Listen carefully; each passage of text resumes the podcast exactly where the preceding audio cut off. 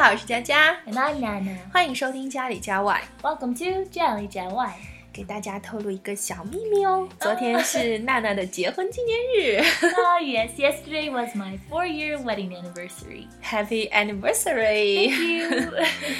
其实，在中国呢，办婚礼大概也都越来越趋向西方的婚礼形式了，无论是从服饰上啊，还是从流程上。不过，我觉得或多或少在细节上还是有区别的。你能不能给我们讲一下你的婚礼呢？Sure, I'd love to. Let's start today's show. 中国结婚嘛，都是送一些红包。我很好奇，你们的亲朋好友会送什么样的礼物呢 ？Hmm. Well, these days you can go to a store and make a wedding registry. The couple that is planning on getting married selects some items and puts them on a list. The guests can go to the store, check the computer, and see all the things the couple would like. Hmm. Then you can choose something to buy from the list. 哇哦，这个办法好呀！所以要先去商店 make a wedding registry 注册一下，然后列出一个 list 清单，大家就知道你想要什么了。 哎，我觉得每次送礼物的时候太伤脑筋了，就是要提前一段时间去观察你这个好朋友他的喜好是什么，然后呢还不能被他发现，要悄悄的。所以如果被他发现的话，就没有惊喜了呀。Mm, yes, I agree. In the past, couples would receive many household items like bowls, towels, or dishes to help set up their new home. But you might get like 10 towels and no dishes at all. 哦，哎，我爸妈结婚的时候收到的结婚礼物一般都是 household items，就是家居用品，也会收到很多重复的礼物。所以你这个办法太赞了，可以借鉴一下哦。Mm, yeah, this way people will know what the couple doesn't have. On the list, there are many kinds of goods, some inexpensive, others not too expensive, and some more expensive. 哦，所以客人会看跟你的关系来选择物品的价格。那客人去选择礼物的时候，他们在商店的电脑上可不可以看到哪一个商品已经被选择了呢？Uh, yes, they can see which items have already been purchased. So this is the modern way that people are using these days. 嗯，对，还避免重复。 啊，但是如果他们想送一些比较特别的礼物，商店里并没有卖的，这个可以吗？可以。When I got married, my husband and I were already planning on moving back to China in a few months, so we didn't want bunch of gifts to take with us. Mm. Instead, we told our friends and family that we would prefer Chinese style. Oh, Chinese style 是 red envelope 红包吗? That's right. We didn't want to take very much luggage, so instead of gifts, people gave us money. 哦，哎，那西方的婚礼一般会选择在什么样的时间？也会选择良辰吉日吗？嗯，都可以。The most popular time is two o'clock. We chose two o'clock as well.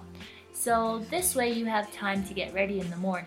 And then you have the ceremony, take photos, and after a couple hours, go back to the church, have supper together, and have a party. 啊，哎，在中国，新郎要去新娘的家里边接亲，西方有没有这个流程啊？Mm, no, traditionally the groom can't even see the dress before the wedding, so they have to go to the church separately. When the bride arrives, she hides in a different room so the groom doesn't see her by accident. 所以新娘还要 hide 藏起来。 为了保持一个神秘感，新娘也是拼了。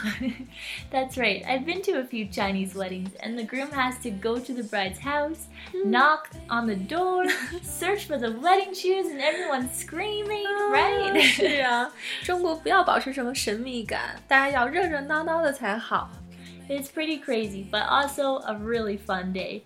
In our culture, the husband can't see the wedding dress until the wedding day. 哦，所以婚纱不是老公送的，应该是自己准备的吧？Yes, I bought my wedding dress and kept it a secret. So on our wedding day, he stands at the front of the church waiting for the ceremony to begin, and when the music starts, I walk down the aisle towards him, and this is the first time he sees me in the dress. 哇，太棒了！那一天他看到你第一眼的时候，一定是惊呆了，觉得你是世界上最美的女人。yes, it's a beautiful moment. So you need to be careful to protect this surprise. If the man sees you before the ceremony, it's also considered bad luck. 哦，所以还是得尊重这样的风俗习惯。嗯，那你们的婚纱都是买的喽？在中国，我们大部分是租的。 Ah, yes, renting dresses is such a good idea. It's so practical, but for some reason, there aren't very many dress rental shops in Canada. We usually buy our dress, wear it for one day, and then keep it in a closet for many years. Maybe 10 years later or so, you try it on again and say, Wow, I used to be so skinny. 所以婚纱还会起到回忆过去和励志减肥的作用。 yes, it will either motivate you to try and stay slim or just make you a little depressed. 哦，是的，大部分人看到它的时候，还是会有一点 depressed 伤感的，因为婚后呢，或多或少都会有一些幸福肥。哎，那婚纱到底贵不贵啊？ Mm, In my opinion, a wedding dress is very expensive. On average, the dresses start around a thousand Canadian dollars and just go up from there.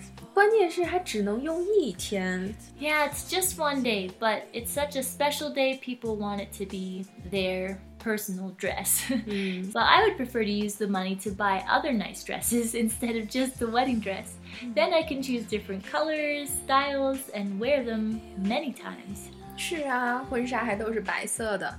我听说，如果不穿白色的，就是代表二婚，对吗？ Mm. These days, not everyone is as traditional as in the past, so you really can wear whatever you want, whether it's a first marriage or a second marriage. But generally, yes, if you marry a second time, you might not wear all white, or you might choose a shorter dress, or even a different color other than white. 哦，是这样。那在中国呢， 结婚有很多的风俗习惯，比如说我们会在新人的床上摆放一些红枣、花生、桂圆、莲子，这个就是代表早生贵子。那西方的婚礼也会有类似这样的一些东西，代表不同的寓意吗？Mm, yes, in Western weddings, we also have lots of traditional symbolism, such as the wedding cake and candles. 对，你们结婚的时候还会有一些蛋糕，而且是一层一层的，这代表什么呢？ Mm, well, a cake with many layers symbolizes that love can overcome any difficulty and finally reach that sweet happiness and many blessings. 啊，我们管它叫做苦尽甘来。那你刚说的蜡烛代表什么呀？ Unity. At our wedding, there were three candles two small candles and one big candle. At the beginning, before the wedding ceremony, my mother lit one candle, The bigger one. a small one, mm. and my husband's mother lit the other small one. This represents that our mothers gave us life. 哇哦，寓意好好啊！ Yes, we are two separate people, but after we say our vows, I pick up one small candle and my husband picks up the other small candle. Then, at the same time, we light the big candle. This symbolizes that we now are united. Before we were different families, but now we are one family. 哇，所以它代表你们组成了一个新的家庭。哎，那蜡烛的颜色一定是白色吗？ It doesn't have to be white, but it is the most popular wedding color because it symbolizes purity. 嗯，白色象征着 purity 纯洁。那中国的一些传统的婚礼一般都是用红色的。 Yes, it seems Chinese people like red for their most happy occasions. 哎，结婚仪式完了就马上拍婚纱照吗？ yes, we do wedding photos very differently than in China. When I first came to China and saw people taking wedding pictures, I thought they had just got married that day. but then I learned they weren't even married yet. What? 是啊，我们拍婚纱照、领证、办婚礼都是不同的时间。其实我也搞不懂，大家最终会选择哪一天作为结婚纪念日呢？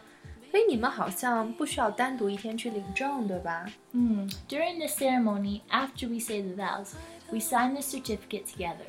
哦， 结婚证是说完誓言之后签字领取的。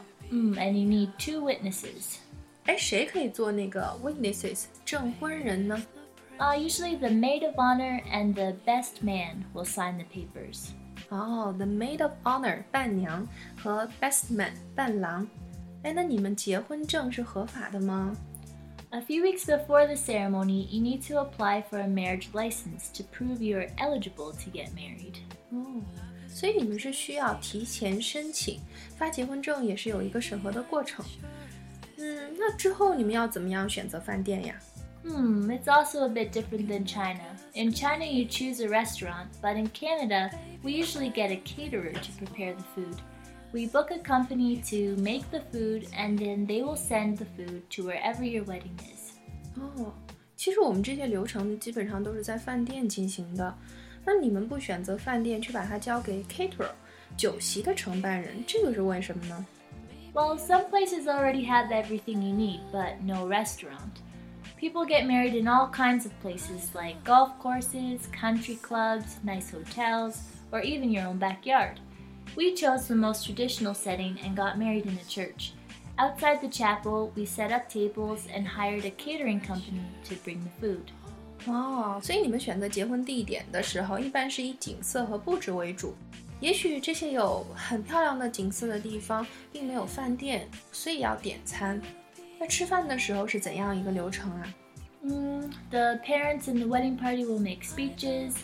You might play some games and just enjoy talking to your guests. 嗯，这倒是跟中国一样，就是新人啊，双方父母讲讲话。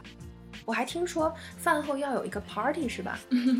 Yeah, many people like to have a dance after dinner. You can hire a DJ. The bride and groom dance for the first song, and then the bride and her father, and the groom and his mother. After these special dances, the DJ changes the song and everybody has fun dancing together late into the night. 哇，所以结婚前还是得先学学跳舞啊！哎，那你们什么时候开始度蜜月呢？The honeymoon typically starts the following day after the wedding. Did you know there's an interesting legend about the origins of the honeymoon? 哎，不知道哎，蜜月还有故事吗？Well, in ancient times, there was an ethnic group called the Duoda.